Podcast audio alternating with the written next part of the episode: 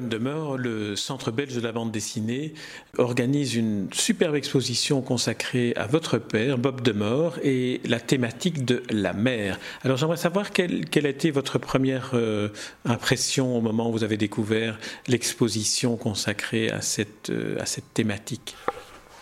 Il y a toute une atmosphère euh, qui s'en dégage.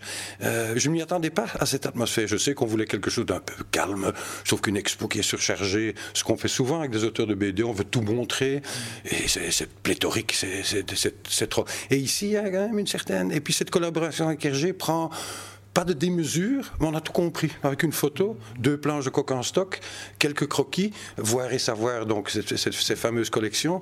Et puis tous les dessins de Bock que je connaissais, mais il y en a certains que je connaissais moins, qui viennent d'une collection de Belle Vision, des grands ports de Matadi et d'Anvers, qui sont une leçon de dessin euh, extraordinaire. Et, voilà, donc ça, allez, moi je trouve qu'il ça dégage une, euh, un, tout grand maître, en fait, merde, il faut le dire, excusez-moi de jurer, mais ça dégage un, et ce n'est qu'un thème, ce n'est que Bob de Moore, la mer et le réalisme.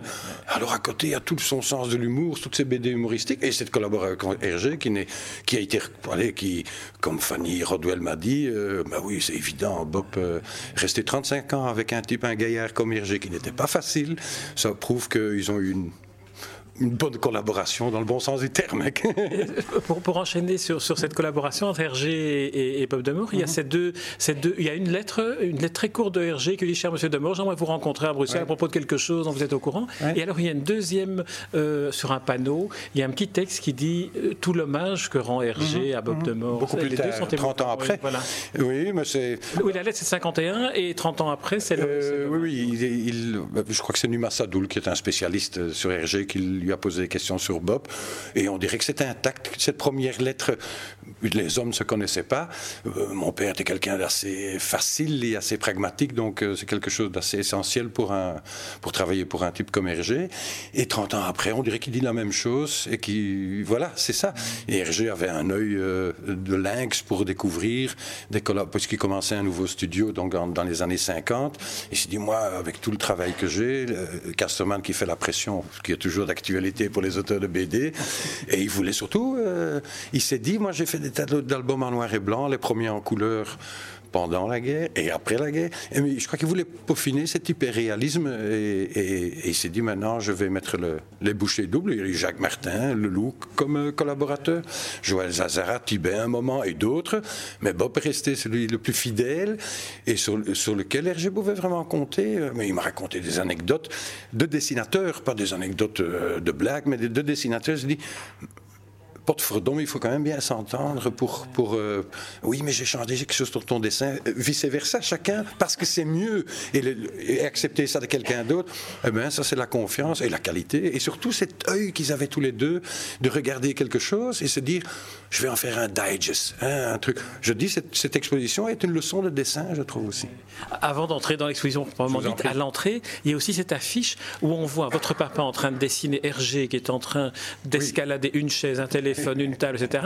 Et, votre père lui dit ah voilà comme ça c'est bien ne bouge plus. Oui, oui, Ben oui c'est une c'est la métaphore sur le travail entre les deux. C'est qu'Hergé il faisait dessiner, il se faisait dessiner par Bob, par mon père, euh, en prenant les poses de Tintin ou d'autres personnages des albums, parce qu'à ce moment dessiner quelqu'un avec une attitude. Jacob se mettait devant son miroir pour le faire. Moi je prends des photos maintenant pour mes bandes dessinées. Donc chacun a une méthodologie, mais la photo a une transformation d'angle, etc. Tandis qu'avoir un bon croquis. C'est ça que je dis. C'est des, maîtres de l'œil, c'est de Bob de Moore et, Hergé. Et ils savaient se croquer et croquer euh, Hergé. Et c'était des attitudes que Hergé, quand il faisait le crayonné, il sentait bien que moi aussi, quand j'ai un problème d'attitude, finalement, le modèle vivant est encore la meilleure. Euh, expression. Et, et cette sérigraphie qui représente cette, euh, enfin, cette scène, cette colonne avec Hergé au-dessus, c'est une boutade sur ce travail incessant qu'il y a eu entre, entre eux deux. Hein.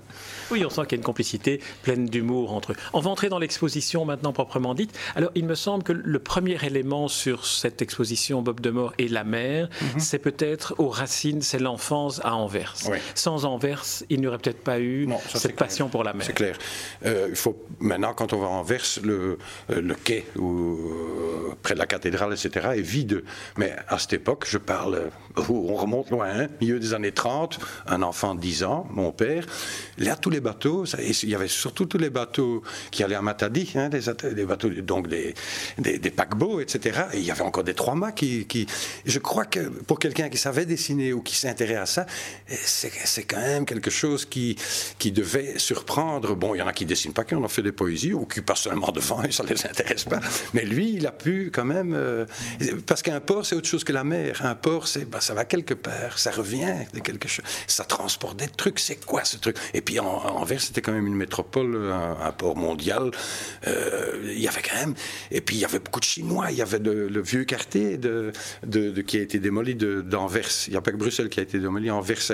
Et c'était le, quartier des marins. C'était moi, je, l'ai encore connu petit, que mon père, on, visitait, mais c'était des bouges, c'était des, des, coupes-gorges. Puis il y avait des Chinois, des, marins russes. C'était. Mais je crois que Van der Steen vient de là aussi, bien entendu, on le sent dans ces histoires. Eh bien, tout, tout cet univers, pour quelqu'un qui dessine, euh, on y est, quoi. Hein, il commence et en plus, la littérature de l'époque, la littérature de jeunesse était formée de livres, et toutes les 25 pages avaient une belle illustration. Hein. Malheureusement, on ne le fait plus assez, avec des pirates, etc. Et petit à petit, on commence à dessiner, à copier. Et voilà. Et puis, les, aléas de la vie ont fait qu'il s'est retrouvé à l'Académie d'Anvers.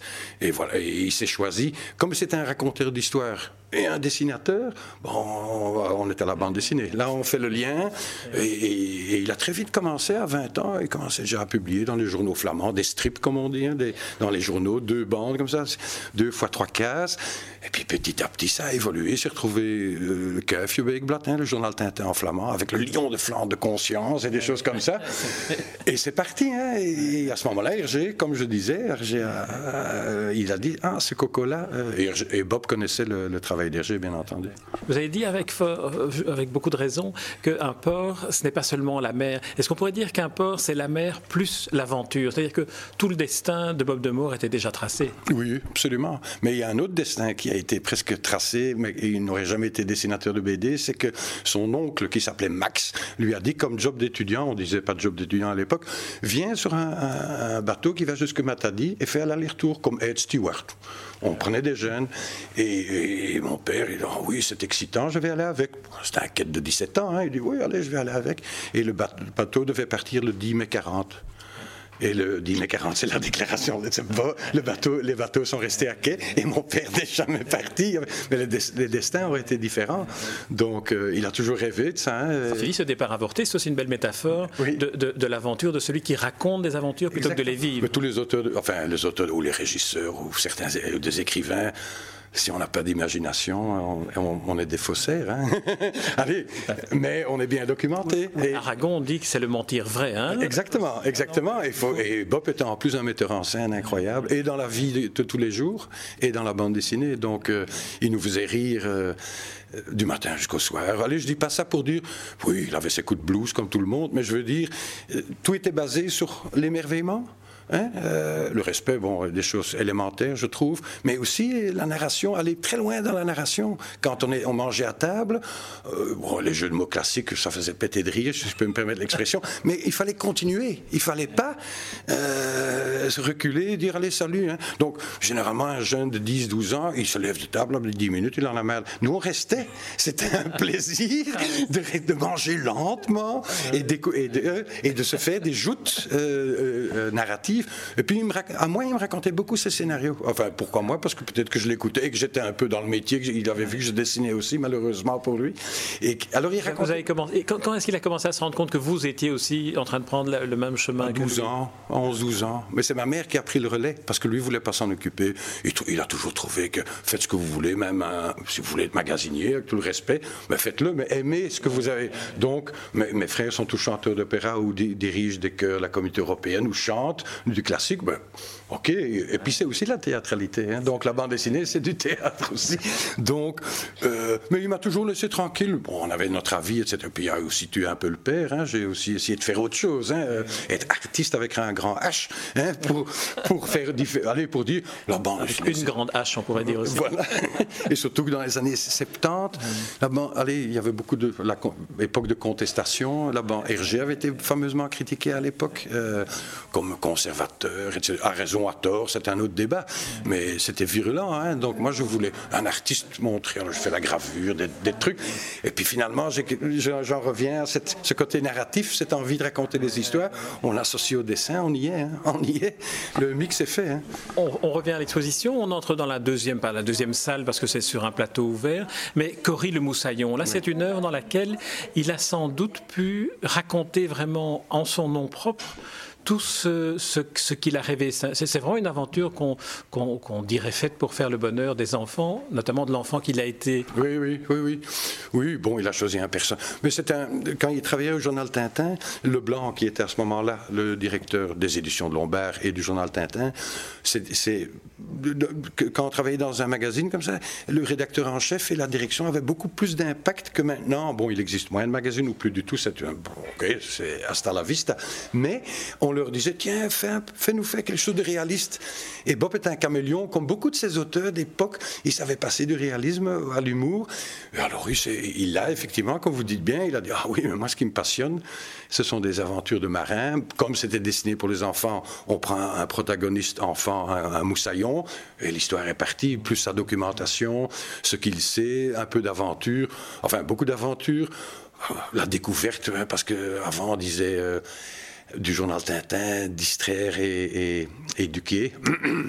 ah oui, oui, mais c'est les mots des années 50 maintenant. Et donc, il, il y a des leitmotifs comme ça. Et, donc, s'il n'y avait pas quelque chose d'historique vrai. Hein, On retrouve ça dans les consignes du service public de la télévision. Euh, c'est l'éducation et, la distraction. Il n'y avait pas, à ce moment-là, il n'y avait pas. Jacob a eu les mêmes problèmes. Quand il allait trop loin, il était, euh, il était rabroué. Hein. On lui disait non, non, non, non. Et il fallait un peu d'humour avec Jacob, avec euh, Blake et Mortimer, fait de l'humour. Donc, on va de temps en temps euh, Blake qui, euh, Mortimer qui tombe en arrière parce que c'est soi-disant une scène comme c'est raté. Mais donc, chaque fois, on était remis au pas. Et donc, toutes ces histoires ont été, et pas seulement Bob, hein, toutes ces histoires ont été faites dans un moule. Euh, mais Bob a pu s'exprimer dans ce qu'il aimait bien, évidemment, pour revenir 20 ans après avec. Alors, on continue la visite de l'exposition. Là, on entre dans, dans, cet épisode auquel vous avez déjà fait mmh. euh, allusion, un épisode mythique qui est l'expédition avec Hergé sur euh, un, un, un, paquebot un pour, pour, oui. pour, préparer le, le dessin de, de, ce qui deviendra Coq en stock. Oui, oui, oui.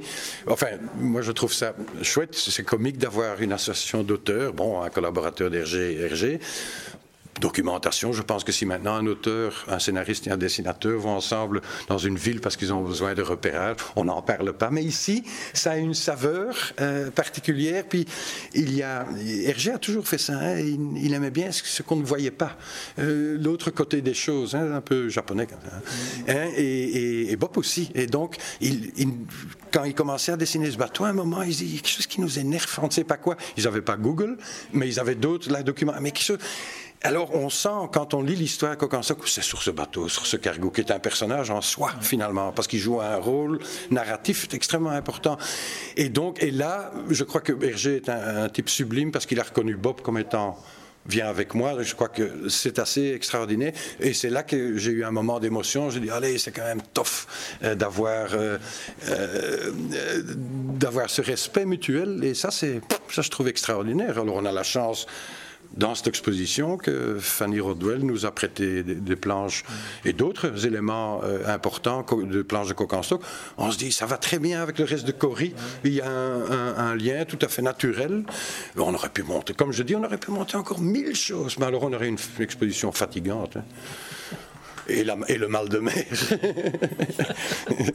dans, dans, dans, cette collaboration entre Hergé et Bob de Mort, on est tous euh, en train de. On s'est tous dit à un moment donné, tiens, Bob de Mort va, va, va reprendre. Et puis, il, il, ça n'a pas pu se faire. Euh, Est-ce que, vous, en tant qu'artiste, cette fois-ci, et en même temps qu'en tant que, que, fils de oui, Bob de Mort, est-ce que vous le regrettez?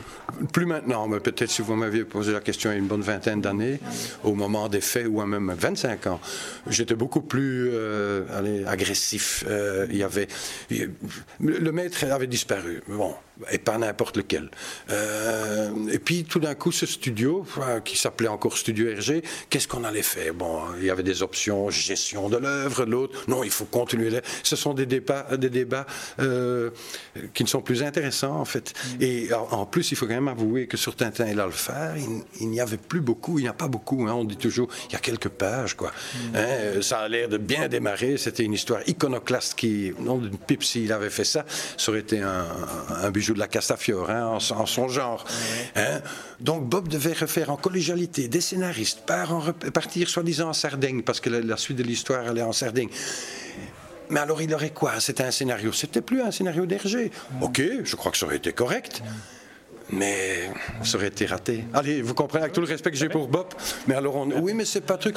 Euh, je ne sais pas, il y a beaucoup d'œuvres maintenant qui continuent, d'auteurs qui sont décédés. Ok, ok, on voit le truc avec Jacob, c'est élégant, etc. Mais moi, personnellement, mais je, ça m'apporte rien, avec tout le respect que j'ai. Mais ça, pour moi, c'était bon, 10 albums, j'avais compris.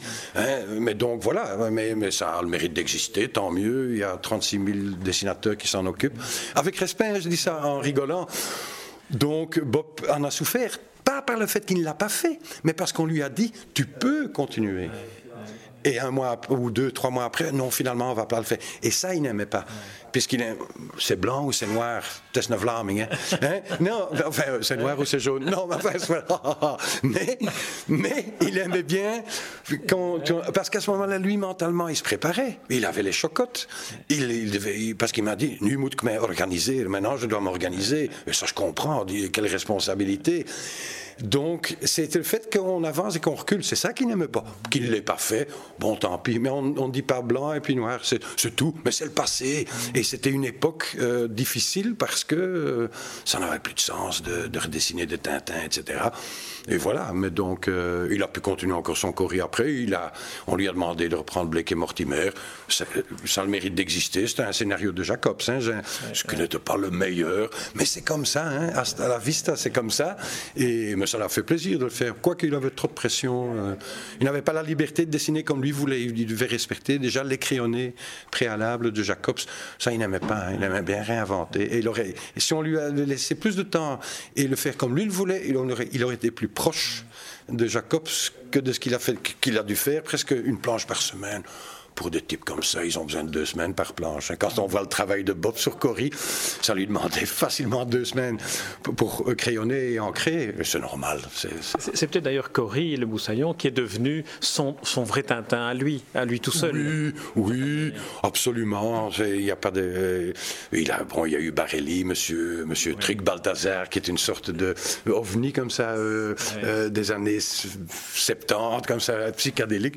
Tout ça. Mais c'est vrai que Cory, il avait beaucoup d'affection pour ça, parce que là, il mettait, c'était l'entonnoir et il mettait tout dedans et tout ressortait. Et, sa, qualité narrative aussi, et, les effets de, de la navigation au 16e, 17e siècle, ces huis clos de navires, ça le passionnait, hein, ou ces défaites d'une invincible armada, déjà le titre, hein, de, de centaines de galions qui qui s'écrase contre l'Angleterre, les récifs.